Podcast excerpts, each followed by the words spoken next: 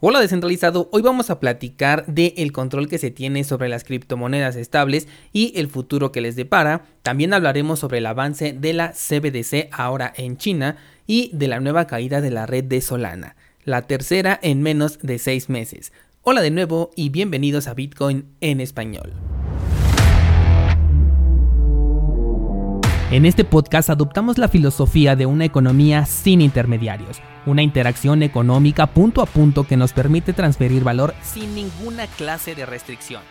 Hemos cambiado las cadenas centralizadas que limitaron nuestra economía durante años por cadenas de bloques que entregan transparencia a nuestra interacción económica. Y todo gracias a Bitcoin.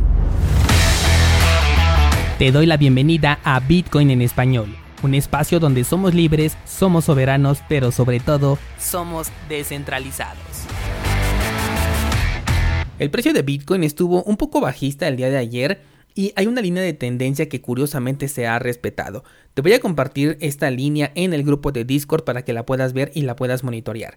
Si la línea se respeta, entonces tocaría en este momento un movimiento alcista, el cual podría poner a prueba nuevamente la resistencia de los 52.000, lugar donde se encontraría también con la media móvil de 200 periodos en un marco temporal de una semana, que como bien sabes es mi indicador para una tendencia. Por otro lado, vi a la criptomoneda de IOTA, la cual está cayendo nuevamente. De hecho, es probable que vuelva a tocar el nivel de un dólar, nivel que para quien esté interesado podría ser un muy buen punto de entrada, considerando que todavía no consigue alcanzar su máximo histórico anterior, cerca de los 5.5 dólares. Me parece curioso que se esté vendiendo IOTA en este momento a pesar de que el proceso de staking esté activo y además todavía le faltan 80 días más, lo cual me hace pensar que aquellos que holdeamos pues por lo menos no lo vamos a sacar hasta que nos dejen de dar recompensas por staking, que por cierto si todavía no has participado este es un proceso temporal estilo launcher, por lo que no siempre podrás recibir recompensas por tu holdeo. Se espera que más proyectos se lancen en el futuro en esta plataforma. Por el momento solamente tenemos dos. De hecho, les anuncié el inicio del staking en el grupo de Discord del día 28 de diciembre y además tienen una clase publicada en cursosbitcoin.com de cómo hacer este proceso por si necesitan de una guía de ayuda. Quiero pensar que las personas que en este momento están vendiendo pues son aquellas que solamente invirtieron por el FOMO de que iba a haber el staking y esperaban una ganancia en el corto plazo y bueno pues en este momento ya se están saliendo. La criptomoneda sí dio ciertas ganancias en el corto plazo, pero pues eh, yo creo que los que realmente estamos holdeando desde hace tiempo no nos vamos a sacar, por lo menos hasta que nos entreguen nuestras recompensas de estos dos tokens que en este momento están regalando. El éxito o el fracaso de este nuevo staking con la criptomoneda de IOTA yo creo que va a depender del resultado que tengamos con estos tokens que se están regalando. Si estos se elevan en su precio, pues yo creo que va a ser un incentivo bastante, bastante interesante como para que las personas quieran invertir y además estar monitoreando la salida de nuevos proyectos, pero si ocurre lo que tuvimos por ejemplo con Waves al principio cuando nos entregaban muchos tokens basura y que pues simplemente esas recompensas no servían de nada, creo que ahí tomaría un camino contrario y entonces el staking ya no sería tan rentable. En el caso de Waves lo solucionaron dejando la opción a que las recompensas se entregaran exactamente en la criptomoneda de Waves y creo que eso también podría ayudarle mucho a la criptomoneda de IOTA si es que las recompensas se entregaran en el propio token nativo. De cualquier forma, para aquellos que ya holdeábamos esta criptomoneda desde hace tiempo, yo creo que es prácticamente eh, obligatorio hacer este staking ya que no perdemos nada, el balance ya lo teníamos en nuestra cartera y pues sea lo que sea que nos vayan a regalar, pues es completamente gratis y no perdemos la custodia de nuestras criptomonedas, lo cual me parece de lo más importante. Otra criptomoneda que vi también es Cadena. La verdad es que este proyecto no lo he analizado, lo aclaro perfectamente. Estuvo entre los finalistas de la votación para el análisis de este mes, pero no ganó. La victoria se la llevó Harmony con su token de One y ese va a ser el análisis del mes de enero que publiquemos en cursosbitcoin.com diagonal análisis. Pero bueno, te comentaba que vi la criptomoneda y técnicamente hablando se encuentra en un buen punto de compra. De acuerdo a lo que Bitcoin haga, todavía es posible que siga cayendo, pero aún así sigue siendo un buen punto de entrada con mira por lo menos en el máximo histórico que tiene. Así que si a ti te interesa este proyecto, sugiero que le eches un ojo al precio de mercado en este momento. Y vuelvo a aclarar que no sé todavía de qué se trata el proyecto, así que no tengo una opinión formada al respecto. Pasando a otra cosa, ayer ya publiqué el video de cómo utilizar la plataforma de minteo de tokens NFT en la red de Cardano. Ya está disponible la página, ya pueden crear sus propios tokens NFT de una manera súper sencilla utilizando carteras oficiales como Yoroi o Dedalus para que puedan recibir sus tokens NFT.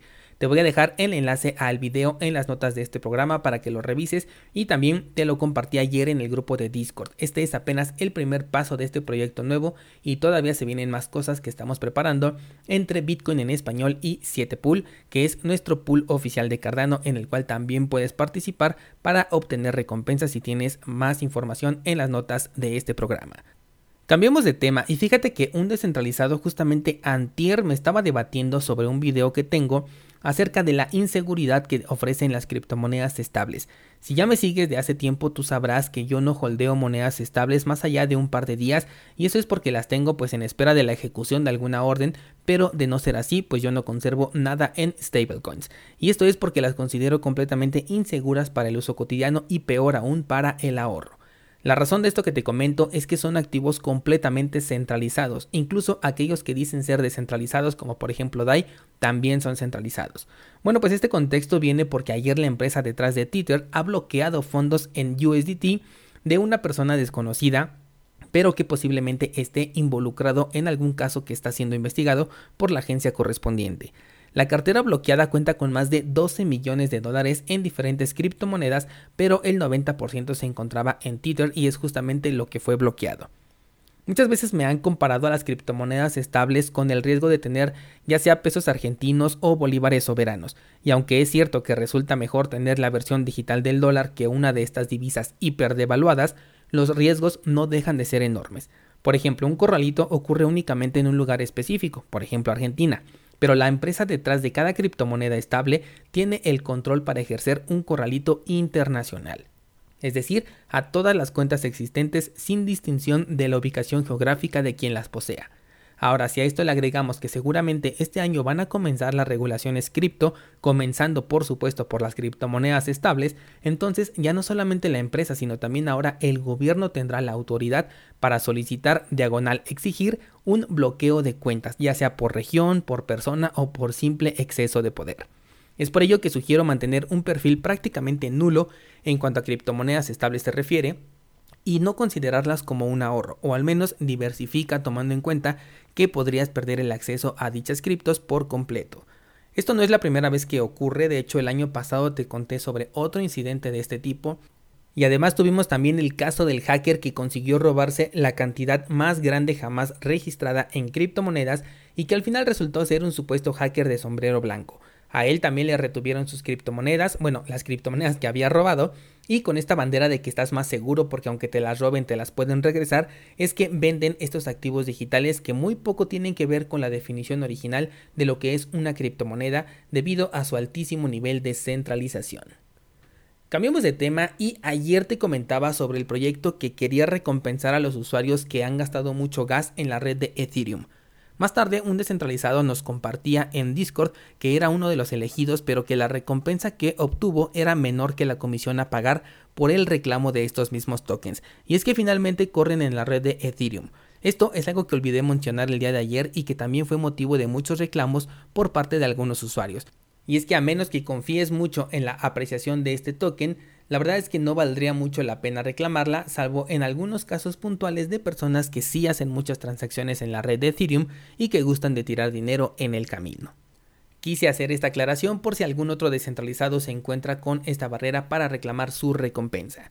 Pasando a otra cosa, ayer también platicábamos sobre la CBDC mexicana y ahora la que tiene algo que decirnos es la versión china lugar en donde ya se está poniendo a prueba en un selecto grupo de personas una cartera digital para el uso del yuan digital, que de hecho se esperaba ver en las próximas Olimpiadas de invierno e incluso causó mucha polémica por el sistema de rastreo por parte de otros países como por ejemplo Estados Unidos.